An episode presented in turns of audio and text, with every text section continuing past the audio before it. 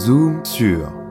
C'est maintenant, maintenant, maintenant, maintenant, maintenant, maintenant, maintenant, maintenant, maintenant. Le nouveau rendez-vous podcast des Muses de Paris qui valorise une idée, une création, une invention ou une tendance qui a fait parler d'elle durant ces derniers jours.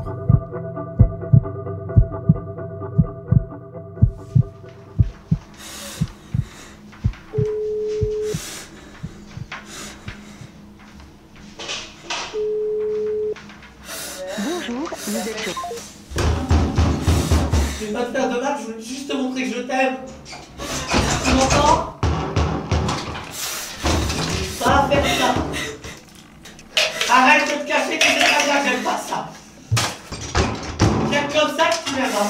Quand je suis violent avec toi, quand je suis méchant. Qu'est-ce que tu m'obliges à faire? Alors que ça pourrait être simple. Montre-moi cette force.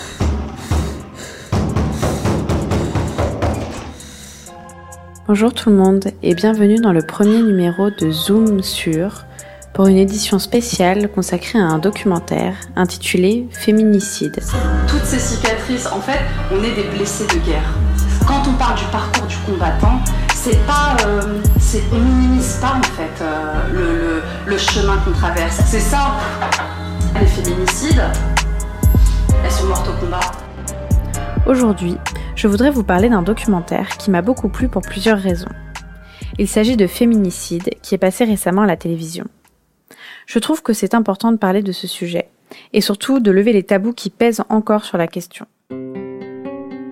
Moi-même, avant de regarder le docu, j'avais des préjugés sur les féminicides et surtout je croyais que ça n'arrivait qu'aux autres.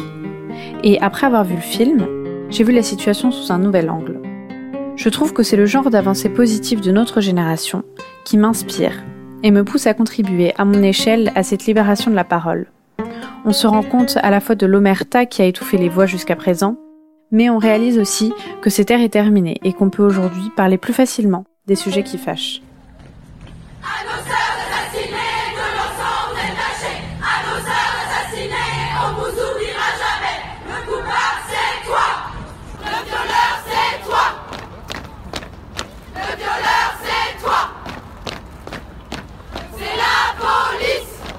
Dans le film, on apprend qu'en 2019, 150 femmes ont été victimes de féminicide.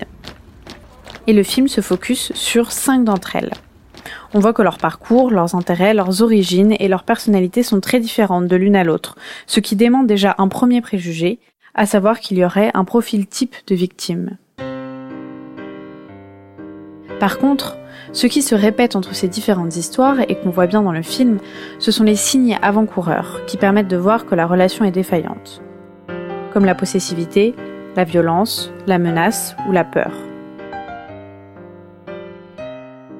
D'ailleurs, la vocation assumée de ce film est d'informer sur ces signes qui reviennent et que les proches avaient bien perçus, pour nous apprendre à toutes et tous à les détecter et à prévenir d'autres drames.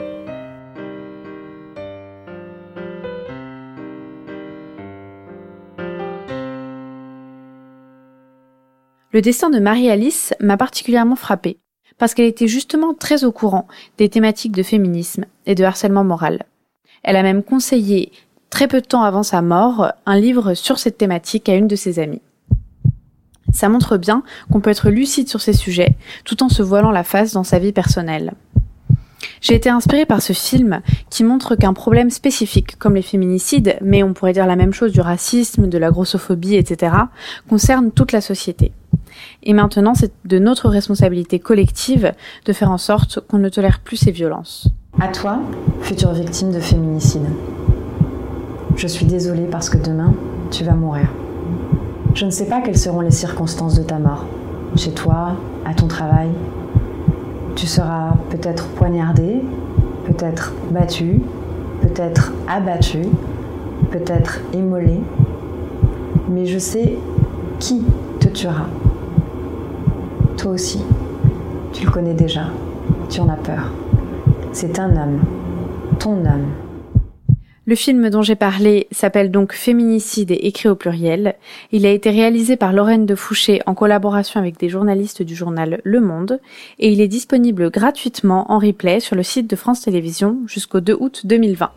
Et je vous conseille fortement de le voir.